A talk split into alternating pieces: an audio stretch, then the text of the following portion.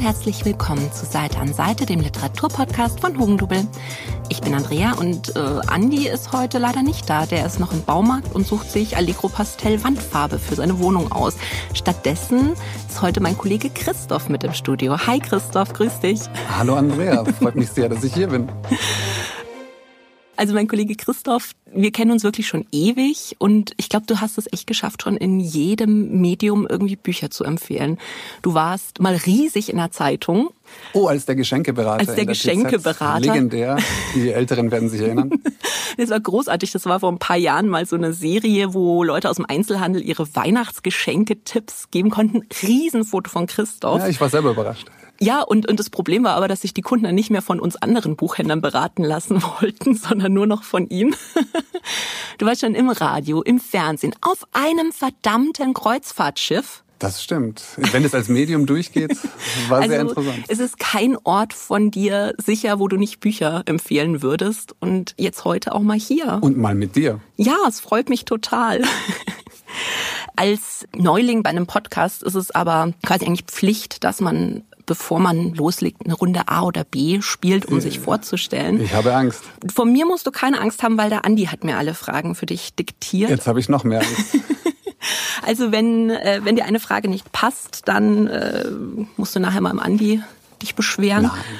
Die Regeln bei uns, ganz einfach. Du darfst dich für eine Option entscheiden. Also du musst dich für eine Option entscheiden. Es gibt keine Möglichkeit, dass du dich enthältst. Okay. Aber du darfst dich rechtfertigen. Ma, auf jeden Fall, ich bin gespannt. Wir, wir gucken mal. Also, fang mal an. E-Book oder Print? Ja, ich muss mich für eins entscheiden, also Print. Lieber morgens oder abends lesen? Ja, morgens, abends schlafe ich ein. Kehlmann oder Klavinitsch? Klavinitsch, ganz klar. Boah, ich glaube, der Andi hat schon gedacht, dass du so antwortest, weil die nächste Frage ist, äh, die Arbeit der Nacht oder das größere Wunder? Das größere Wunder. Ja, hätte ich mir denken können. Äh, Bradbury oder Orwell? Bradbury, ganz klar auch. Äh, Stanisic oder Juli C? Juli C. Aber rechtfertigen darf ich mich ja, Ja. auch für die vorhergehenden Autoren. Tolle Autoren, aber wenn ich mich entscheiden muss, Dann Meyerhoff oder Bierbichler? Bierbichler. Tatsächlich. Das fällt mir schwer, aber letztlich brauche ich auch nicht lange überlegen. Äh, nur noch Backlist lesen oder nur noch Novitäten? Ich bin jetzt in einem Alter, wo ich sage, nur noch Backlist. Ja? äh, Krimis oder historische Romane? Krimis. Suter oder Schirach? Suter. Und die letzte Frage, und das ist wichtig, da gibt's eine richtige und eine falsche Antwort. Oh. Herkunft oder Till? Ich weiß, dass die Bücher vom Andi sehr geschätzt sind. Das ist ja fast schon eine Fangfrage. Aber wenn ich mich wieder entscheiden muss, muss ich sagen, hat äh, Till mich noch mehr begeistert als Herkunft. Und das ist leider die falsche Ich weiß, Antwort. ich Nein. weißt du warum? Weil man muss dazu sagen, Christoph und ich, wir arbeiten in unterschiedlichen Filialen und im letzten Weihnachtsgeschäft haben da Andi und ich festgestellt, dass äh, du unsere Lieblingsbücher genauso gern und oft empfehlst wie wir, nämlich Herkunft und Till. Und dann haben wir uns einen Spaß gemacht und jeden Tag geschaut, wie viele unserer Lieblingsbücher du an den Mann gebracht hast und wie viele wir. Und bei Till hatte Andi ganz klar gewonnen, aber bei Herkunft hast du gewonnen. Ja, obwohl ich da gar nicht so mit Begeisterung dabei war. Ja, ich also beim Till war ich irgendwie mehr in, in dem missionarischen Eifer gefangen, weil ich immer Ja. dachte, ich muss den Leuten klar machen, man liest jetzt auch mal vor Weihnachten mal was über den 30-jährigen Krieg, einfach weil es so toll geschrieben ist. Das hat mehr Erklärungsbedarf hervorgerufen als jetzt Herkunft. Boah, ich habe es ja tatsächlich erst im Lockdown gehört. Ich habe mich ja lange verweigert. Und ich glaube, Dani hat an dem Tag wirklich es bereut, mir jemals Till empfohlen zu haben, weil ich habe ihn an den Tag ständig ins Telefon geweint, weil ich so fertig war. Also es ist ein wahnsinnig schönes Buch. Na. Und dann hast du jetzt quasi deinen Podcast-Einstieg schon mal gut geschafft und dann darfst du jetzt gleich mal anmoderieren, worum es heute geht. Ja, sehr gerne. Also, in der heutigen Folge geht es um die dunklen Seiten, die in uns schlummern. Und zu diesem Thema haben wir natürlich drei Bücher mitgebracht. Zum ersten 100 Augen von Samantha Schweblin. Dann den großartigen Roman Jeder von uns bewohnt die Welt auf seine Weise von Jean-Paul Dubois. Und last but not least als dritten den Roman Herzfaden von Thomas Hettche. So, das Buch, das wir gemeinsam gelesen haben, ist 100 Augen von Samantha Schweblin. Das ist eine Autorin, die hat schon mehrere Bücher geschrieben, aber ich hatte die bisher noch gar nicht so richtig auf dem Schirm, bis mich diese süße Panda vom Cover angelächelt hat. Und in 100 Augen erfindet Samantha Schweblin eine ganz spannende technische Spielerei, nämlich die Kentuckys. Die Kentuckys, das sind Plüschtiere, die sich übers Internet steuern lassen. Also die haben kleine Räder, die haben Kameras und auch Mikrofon. Und das Spannende an dieser Kentucky-Idee ist aber die, dass derjenige, der das Kentucky besitzt und derjenige, der das steuert, dass die erstmal gar nichts miteinander zu tun haben. Also man kann sich ein Kentucky, dieses Plüschtier im Laden kaufen, man kann sich aber auch einen Zugangscode kaufen und wird dann mit einem Gerät irgendwo auf der Welt verbunden. Was die ganze Sache nochmal einen Ticken interessanter macht, ist auch, dass diese Kentuckys tatsächlich nur ein Leben haben. Also wenn die Verbindung abreißt oder unterbrochen wird, aus welchen Gründen auch immer, dann lässt sich das nie wieder verbinden, dann ist auch das Gerät nicht mehr zu gebrauchen. Und in 100 Augen verfolgen wir dann eben die Geschichten von mehreren Kentucky-Besitzern, aber auch von denen, die sie steuern. Es gibt fünf Hauptgeschichten. Es gibt auch noch so Nebengeschichten, die in diesem ganzen Kentucky-Kosmos spielen. Und bei den Hauptgeschichten geht es um zwei, die eben diese Kentuckys sind eigentlich, also die die steuern in ganz anderen Erdteilen und da so ihre Erfahrungen machen und um zwei, die Kentuckys besitzen und was ihnen dann so mit diesen Kentuckys passiert. Es gibt auch noch eine Geschichte von einem jungen Mann, der ja, so ein Geschäft draus entwickelt hat, weil diese Zuteilung, welches Kentucky man dann mit dem Zugangscode letztendlich bekommt, das ist ja wirklich völlig willkürlich. Und er spioniert sozusagen erstmal aus, an welchem Ort sind diese Kentuckys, in welcher Familie, wie viele Leute gibt's da, welcher soziale Status herrscht davor und macht dann so richtige Biografien eigentlich für diese Zugangscode und verkauft die dann deutlich teurer an neue Kunden weiter, weil halt viele sagen, ich möchte nicht die Katze im Sack kaufen.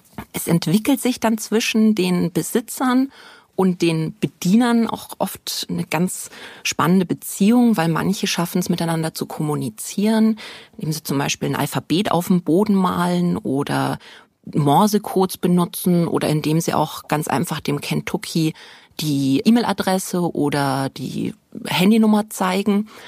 Und es ist eine, eine wahnsinnig enge Bindung oft, die diese Kentuckys und ihre Herren da eingehen.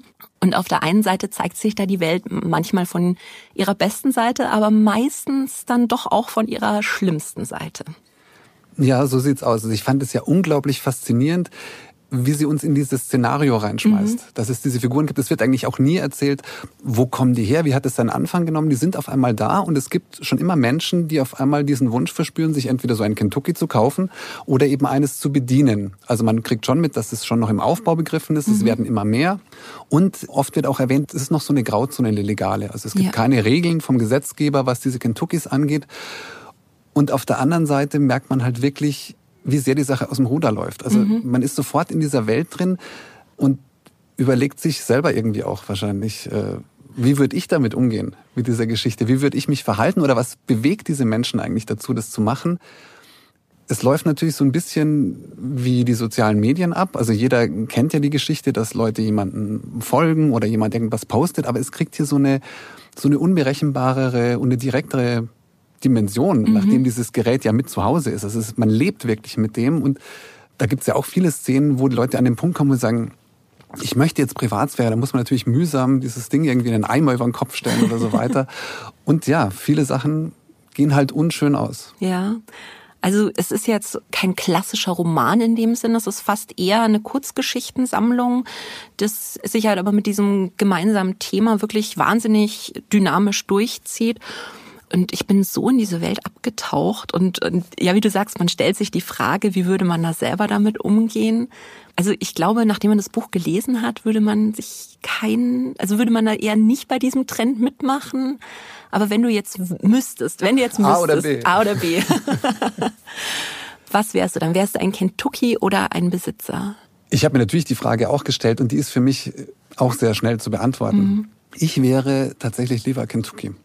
Ja. Weil wenn man jetzt abwägen muss zwischen der voyeuristischen Ader und der exhibitionistischen Ader, entscheide ich mich dann eher noch für die voyeuristische, wobei mir das auch ein bisschen Angst machen würde. Ja. Aber du hast auch äh, das ganz richtig erwähnt, es ist wie so eine, eine Kurzgeschichtensammlung. Es ist eigentlich so parallel, man verfolgt parallel mhm. diese ganzen Erzählstränge, die kommen ja, die Haupterzählstränge immer wieder vor. Und man freut sich schon auch einerseits, ja. wenn es weitergeht, weil man auch schon mit ja, man fiebert mit, in dieser ja, Geschichte, absolut. genau. Und natürlich hat jemand, äh, ich weiß nicht, hast du Favoriten, wo du sagst, das ist deine Lieblingserzähl? Oh Gott, Figur? also was, was mir halt auch wirklich sehr nahe gegangen ist, ist die Geschichte von dem kleinen Jungen in äh, irgendwo Südamerika, was war es, Antigua oder so, der ein Kentucky in Norwegen bedient. Und das ist eigentlich ganz traurig, weil seine Mutter ist gestorben, er ist sehr alleine und der Vater kriegt gar nicht mit, dass er sich diesen Zugangscode kauft. Und als er dann merkt, dass er in Norwegen ist, hat er dann plötzlich diesen Wunsch und diesen Traum, dass er mal Schnee berühren möchte. Und dann versucht er, weil sein Kentucky ist äh, am Anfang in einem Schaufenster gefangen und dann will er halt ausbrechen, um den Schnee zu berühren. Und das, also dieser kleine Junge, der ist mir halt auch so ans Herz gegangen. Aber es waren halt Geschichten, die haben mich auch berührt, aber halt auf eine Uh, also so eine richtige Gänsehaut-Art und Weise. Also ich fand jede Geschichte wirklich großartig, aber bei manchen da, da war ich, also da hatte ich dann wirklich Gänsehaut am Schluss. Das stimmt. Und ich fand ja auch sehr faszinierend, dass bei allen Geschichten eigentlich eines rauskommt. Es kommt über kurz oder lang immer zu dem Punkt, wo man in Kontakt treten möchte. Mhm. Manche wollen es ja sofort mit in Betriebnahme, ja. weil keiner kann es auf Dauer irgendwie aushalten, dass das anonym so mitläuft und man weiß nichts so drüber. Also jeder hat irgendwie immer das Gefühl, eine Technik zu entwickeln. Mhm. Wie kann ich denn mit meinem Kentucky oder mit meinem Bediener des Kentuckys äh, kommunizieren? Und das fand ich auch äh, höchst interessant und sehr faszinierend, welche Wege das dann geht. Es gibt zum Beispiel auch eine Szene in dem Buch, wo eine mit ihrem Kentucky doch durch den Supermarkt geht und hat den dann so im Einkaufswagen sitzen wie so ein Baby und dann sagt sie irgendwie zu dem Kentucky, brauchen wir noch das und das und schaut dann auf ihr Handy und diejenige hat ihr das dann geschrieben. Also es gibt ja da wirklich wahnsinnig enge Bande. Also wirklich fast für viele ist es wie wenn man noch einen Familienangehörigen ja, hat. Und auf der anderen Seite natürlich das extreme Gegenteil. Also es ist ja auch die Geschichte von einer Frau, die lebt in so einer Künstlerkolonie. Ja, eher, das ist auch sehr schön. Weil ihr Mann dort halt Künstler ist und sie aber nichts zu tun hat. Und sie langweilt sich so und besorgt sich dann so ein Kentucky und diesen ganzen Frust, den sie hat, den projiziert sie immer mehr auf dieses Gerät und es, es wird ein, also es ist wahnsinnig. Das darf man nicht verraten. Darf man nicht verraten, darf man nicht verraten aber, aber das ist eine, das ist stimmt. Die hat das spektakulärste Ende fast. Ja, ja. Also ich fand es auf jeden Fall jede Geschichte für sich so wahnsinnig spannend. Auch diese kleinen Zwischengeschichten, die dann immer nur einmal kommen, das waren dann immer irgendwie so ganz besondere Momente, die die Leute mit den Kentuckys erlebt haben oder die Besitzer eben. Also ich fand es ein wahnsinnig, wahnsinnig intensives Lesererlebnis. Hat mir extrem gut gefallen. Ja, das stimmt. Und es gibt eigentlich kaum ein ähnliches Buch. Also es hat so eine ganz eigene Art zu erzählen. Man hat sowas auch nicht schon tausendmal gelesen. Mm -mm. Es kommt einem zwar alles sehr vertraut vor. Klar, diese Parallelen zu Instagram, Facebook, sonstigen Medien ja. sind natürlich äh, unübersehbar. Aber trotzdem in so einer Form, also diese Mischung Plüschtier mit mhm. anderem Menschen am anderen Ende sozusagen, das ist schon extrem faszinierend. Also da hat sie wirklich ja, glaube ich, auch einen weltweiten Erfolg doch aus dem Stand. Ich denke ja. Ja, wie gesagt, ich habe auch sowas noch nicht gelesen, weil es ein so hochgradig emotionales Buch ist für den Leser, aber sich die Autorin eigentlich komplett rausnimmt und einem nur jetzt in Anführungszeichen diese Fakten füttert und, und man steht dann da wirklich da und, und erlebt das aber alles mit. Ähm. Völlig richtig. Da hat sie mich auch sehr von der Art ein bisschen an Murakami erinnert. Mhm. Weil es bei ihm, finde ich, auch die große Stärke ist. Er erzählt teilweise die abenteuerlichsten und die übernatürlichsten Geschichten, aber so ganz ruhig und ganz entspannt und nur die Fakten, was natürlich wirklich zur Folge hat, dass beim Leser die ganze Emotion und die mhm. ganze Vorstellungskraft quasi explodiert. Also 100 Augen können wir auf jeden 100 Fall Punkte. 100 Punkte geben. Sehr gut.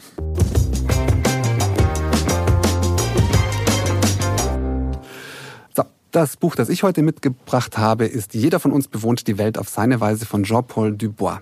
Jean-Paul Dubois hat für dieses Buch den Prix Goncourt 2019 erhalten und ich kann gleich sagen, völlig zu Recht. Ein ganz eigenes Buch, ein intensives Buch, ein fesselndes Buch. Wir begegnen in diesem Buch Paul Hansen. Paul Hansen ist der Erzähler des Buches, der uns seine Lebensgeschichte erzählt. Wir begegnen ihm in der Gegenwart, er sitzt ein im Gefängnis in Montreal. Er ist in einer Zwei-Mann-Zelle. Sein Zellengenosse Patrick Horton, ein Bär von einem Mann, ein Hells Angel, der wegen Gewaltverbrechen einsitzt. Aber die beiden haben irgendwie einen Draht gefunden. Das merkt man sehr schnell. Mhm. Also das hat auch Vorteile, weil dieser Patrick durch seine Statur äh, verschafft ihm Respekt im mhm. Gefängnis. Also er muss eigentlich die Zellengenossen und die Mithäftlinge nicht fürchten. Und sie kommen eigentlich ganz gut zurecht. Sie finden sogar einen Weg, diese aufgezwungene Intimität, die mhm. da zwangsläufig herrscht. Und es gibt in der Zelle eine Toilette für die beiden Jungs ohne irgendwelche Abtrennungen. Die steht mitten im Raum.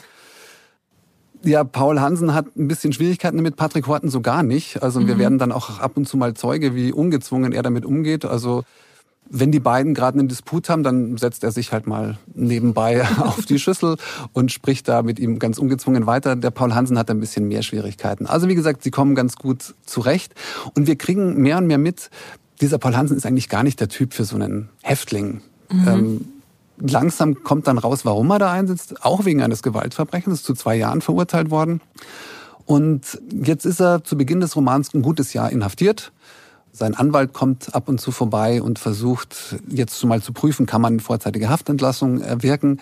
Und dazu müsste er ein bisschen Reue zeigen. Aber das verwundert einen auch sehr. Paul Hansen zeigt 0,0 Reue und mhm. er sagt ihm schon beim ersten Treffen, Nee, ich kann nicht sagen, es tut mir leid. Ich kann nur sagen, äh, schade, dass ich den Mistkerl nicht noch mehr äh, angetan habe.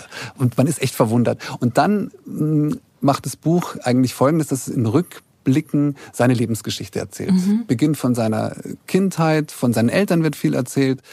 Er stammt ab von einem dänischen Pastor, der dann in Toulouse eine Französin geheiratet hat, die dort ein Programmkino betrieben hat. Über Umwege hat sie ihn dann nach Kanada verschlagen mit seinem Vater. In Kanada hat er seine große Liebe getroffen, eine Pilotin. Das hat mich sehr fasziniert, Winona. Die ist ihrerseits halb Irin und halb Algonquin-Indianerin aus äh, Kanada. Eine sehr, sehr schöne Mischung. Und die beiden hatten zwar keine Kinder, aber sie hatten einen Hund, der sehr, sehr wichtig war im Leben. Alle sind tot inzwischen.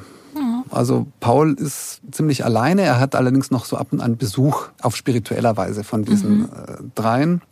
Und nach so einer Episode sind wir immer wieder in der Gegenwart und ganz spannend wird natürlich dann, wo liegt eigentlich die Ursache der ganzen Geschichte? Was hat ihn ins Gefängnis gebracht? Werde ich jetzt natürlich nicht verraten. Aber nur so viel, er bleibt einem sehr sympathisch bis zum Schluss, der Paul Hansen. Also man mag ihn, man bleibt an dieser Geschichte dran und mir ging es von Anfang an so, dass man sofort die Bilder im Kopf hat. Mhm. Das ist eines von den Büchern, die man liest und ohne dass man sich anstrengt, entstehen die Bilder dazu im Kopf. Man hat eigentlich die Serie schon, mhm. schon parat und das schätze ich schon sehr an solchen Büchern.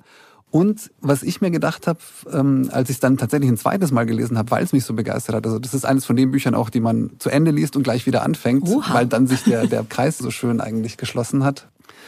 Und ich muss sagen, er erzählt eine Geschichte auf 200 Seiten, die Irving in seinen besten Zeiten auf 600 Seiten erzählt hätte. Mhm. Und er macht es mindestens so gut wie, wie Irving. Also das bleibt einem so im Gedächtnis haften. Es ist so elegant geschrieben. Ich würde gerne eine Verfilmung davon sehen, wenn es eine gut gemachte Serie wäre. Ja. Das, das würde mir gefallen. Ich muss so ein bisschen an die Geschichte der Baltimores von Joel Dicker denken, wo man ja auch von Anfang an eigentlich weiß, es passiert irgendwas ganz Schlimmes genau. und dann der ganzen Geschichte aber auch so 600 Seiten folgt, bis man dann einfach rausfindet, was, was ist denn jetzt passiert. Ja, wie gesagt. Und die große Kunst, die der Dubois hier noch fertig bringt, ist, dass er das auf 200 Seiten macht. Mhm. Ich hatte auch das Gefühl, ich habe ein 600 Seiten Buch gelesen und zwar ein gutes und das aber nur auf 200 Seiten. Ich finde, es sagt eh was, wenn ein Buchhändler sich die Zeit nimmt, ein Buch zweimal zu lesen, weil da hat man nicht so viel Zeit meistens. Das, das ist wahr, aber es musste sein bei dem Buch. Und ich habe dann, ich wollte es eigentlich nur mal kurz anfangen. Mhm. Und es hat mich genauso wieder gepackt wie beim ersten Mal lesen. Okay. Und deswegen musste ich es nochmal durchlesen. Und man findet immer wieder so Details und Nuancen drin. Ich kannte den auch gar nicht. Ich muss gestehen, den habe ich aus Verlegenheit irgendwann im Frühjahr, als man halt so guckt, was gibt's neue Bücher, dann fällt mir auf einmal dieses Buch in die Hand. Ich meine, es ist jetzt weder spektakulär vom Cover noch vom einem bekannten Autor geschrieben, aber irgendwie dachte ich mir, so, in der Situation, ich fang's an. Und das sind natürlich die tollsten Überraschungen, wenn man auf sowas stößt. Absolut. Die Kloszene wird vielleicht gekürzt. Nein, die willst du drin Schade, lassen. die finde ich ja eine der interessantesten. weil, ganz ehrlich, da ging es mir so, da hat er mich gehabt. Weil ich mir das schon lange vorstelle, wie ist das, wenn man eingesperrt ist? Ja, möchtest ja. du mal? Einerseits, aber ich will eine Einzelzelle.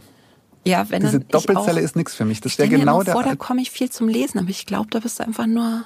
Nee, ich glaube, du hast schon Zeit, wenn du nicht. Ich weiß nicht, ob du dann nicht einfach nur da liegst und dir denkst, ach. Nein, ich weiß ja. nicht. Aber muss nicht sein. So, jetzt wird schwierig, weil ich das Buch nur gehört habe. Aber das kriegen wir hin.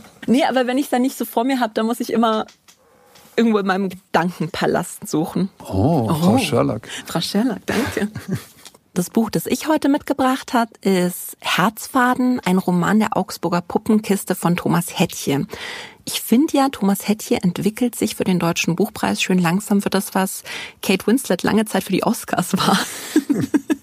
die hat nämlich erst bei der siebten Nominierung gewonnen und bei Thomas Hettje ist es jetzt mittlerweile die vierte Nominierung. Er stand mit Die Liebe der Väter auf der Longlist. Auf der Shortlist war er dann schon mit Woraus wir gemacht sind und mit seinem letzten Roman Pfaueninsel und jetzt eben mit Herzfaden. Ich finde, Augsburger Puppenkiste ist ja ein Thema. Da hat jeder gleich irgendwie Bilder im Kopf, auch wenn ich glaube, ganz viele Leute haben es nicht so aktiv angeschaut als Kind. Also ich zum Beispiel, ich habe tatsächlich nur Schluck vom grünen Stern geschaut. Ach, komm. Ernsthaft.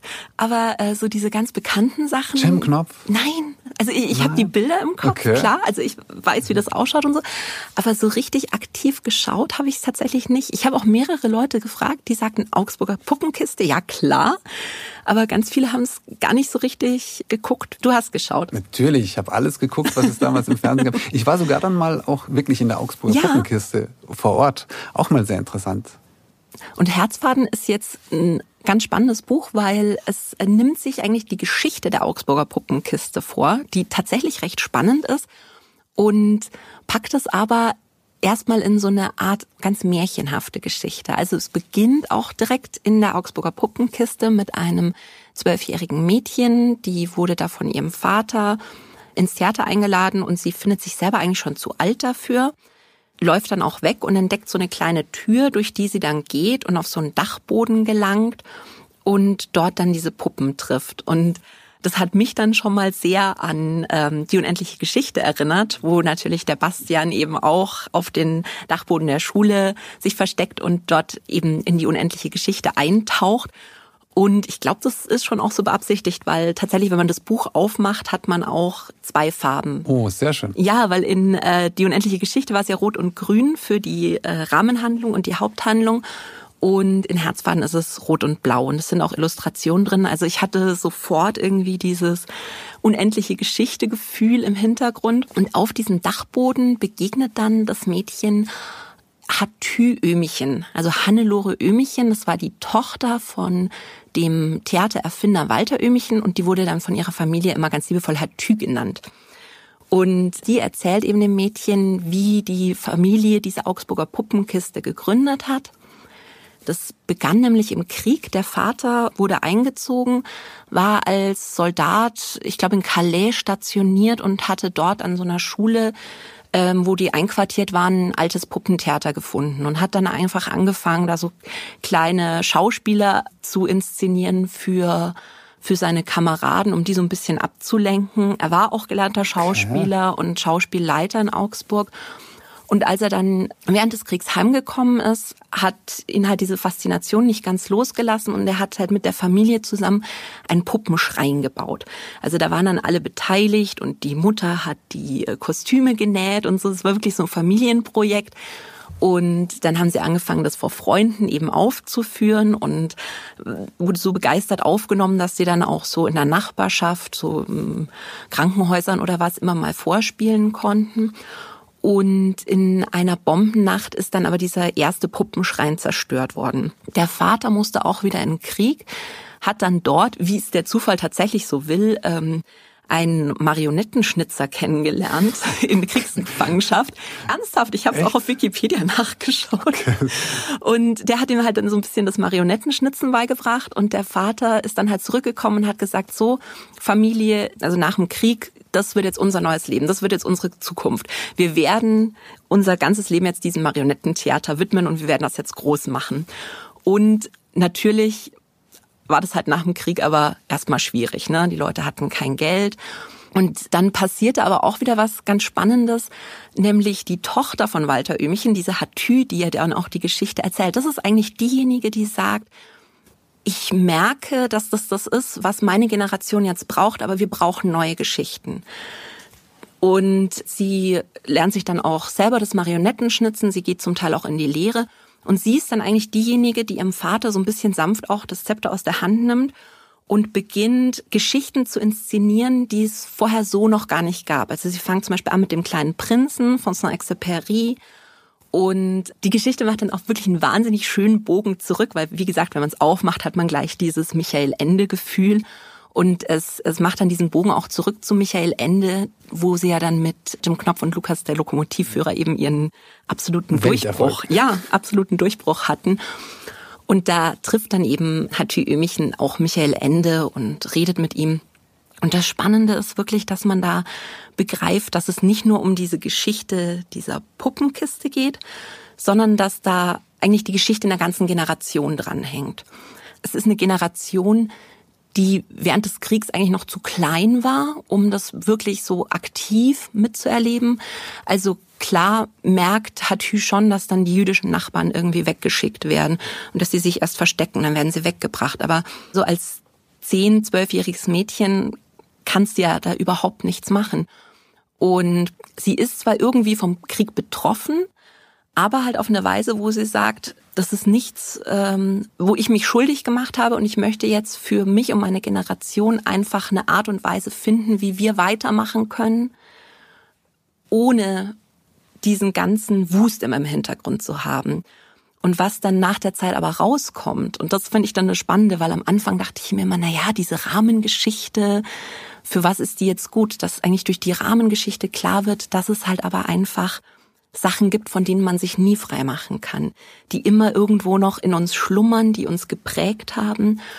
Und das ist dann auch, wenn man sich dann plötzlich halt wieder so Michael Ende anschaut und zum Beispiel Jim Knopf und Lukas der Lokomotivführer, der heute eher ein bisschen problematisch auch gesehen wird, weil ja da so gerade wie dann die äh, Chinesen gezeichnet werden und so, wo man sagen, hm, würde man heute anders schreiben. Aber es gibt ja auch Szenen, wenn man weiß, wonach man suchen muss, wo ganz klar sich Michael Ende auch irgendwie mit dieser ganzen Nazi-Diktatur auch positioniert hat. Also zum Beispiel diese Drachenstadt, mhm. wo ja doch nur die reinrassigen Drachen überhaupt rein dürfen. Der Halbdrache Nepomuk hat keine Chance. Ja, Todesstrafe für die Halbdrachen. Und das dann nochmal so vor Augen geführt zu bekommen, was diese Generation, wie die dann das auf so eine kreative Art und Weise letztendlich versucht haben aufzuarbeiten, was da alles in ihnen gepflanzt worden ist und zu sagen, wir müssen uns davon lösen und wir brauchen neue Geschichten. Das fand ich wahnsinnig, wahnsinnig spannend.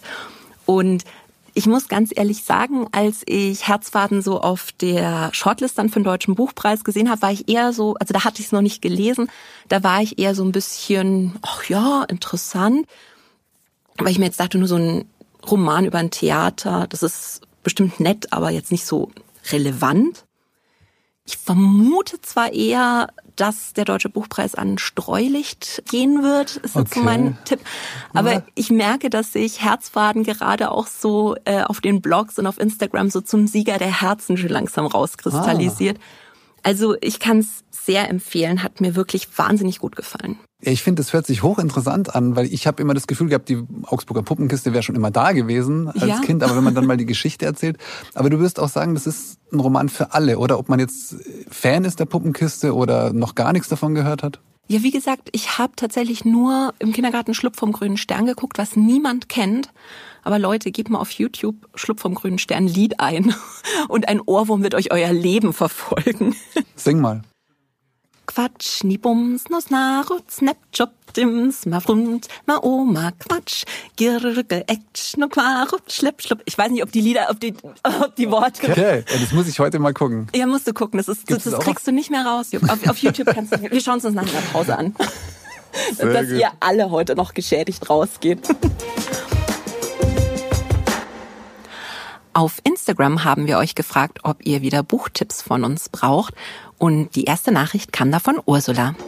Hallo, ich habe eine Frage. Ich liebe die Romane von Dörte Hansen und Julie C. wegen ihrer schnörkellosen, schlichten, aber doch sehr ergreifenden Sprache. Habt ihr vielleicht einen Tipp für eine andere deutsche Autorin, die ähnlich schreibt und die mir auch gefallen könnte? Danke.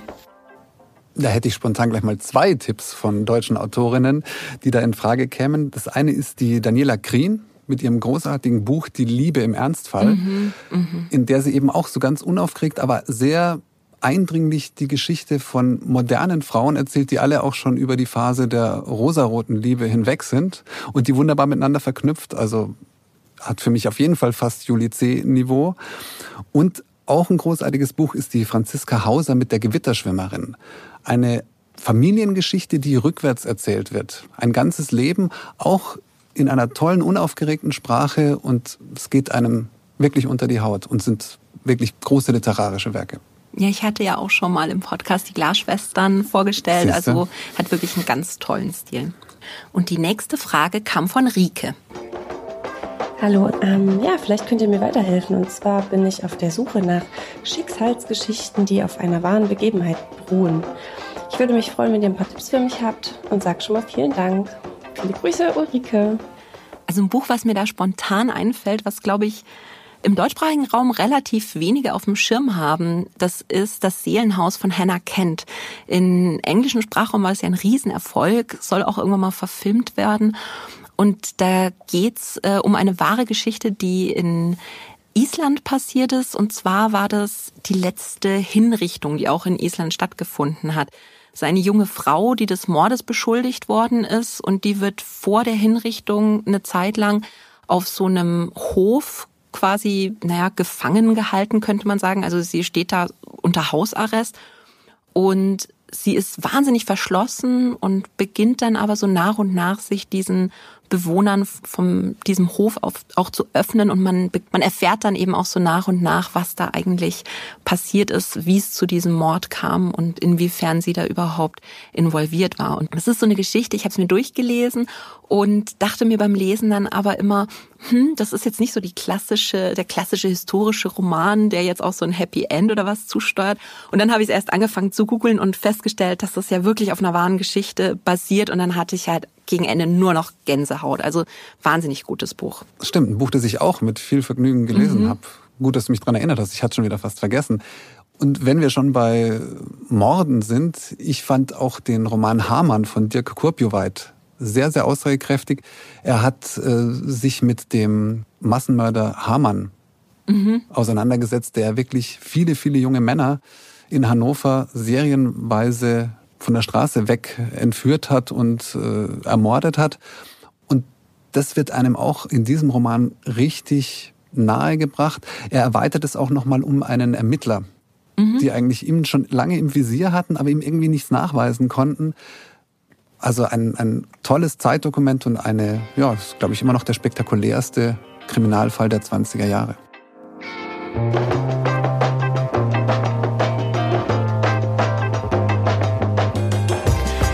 Das war's dann auch schon wieder von uns.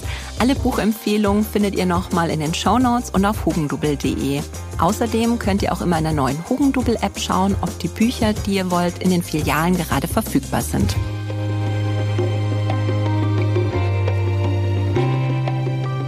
Auf Instagram findet ihr uns unter seiteanseite.podcast und den Podcast abonnieren könnt ihr auf Apple Podcasts, auf Spotify oder überall da, wo ihr eure Podcasts hört.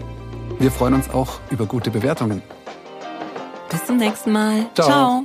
Ciao.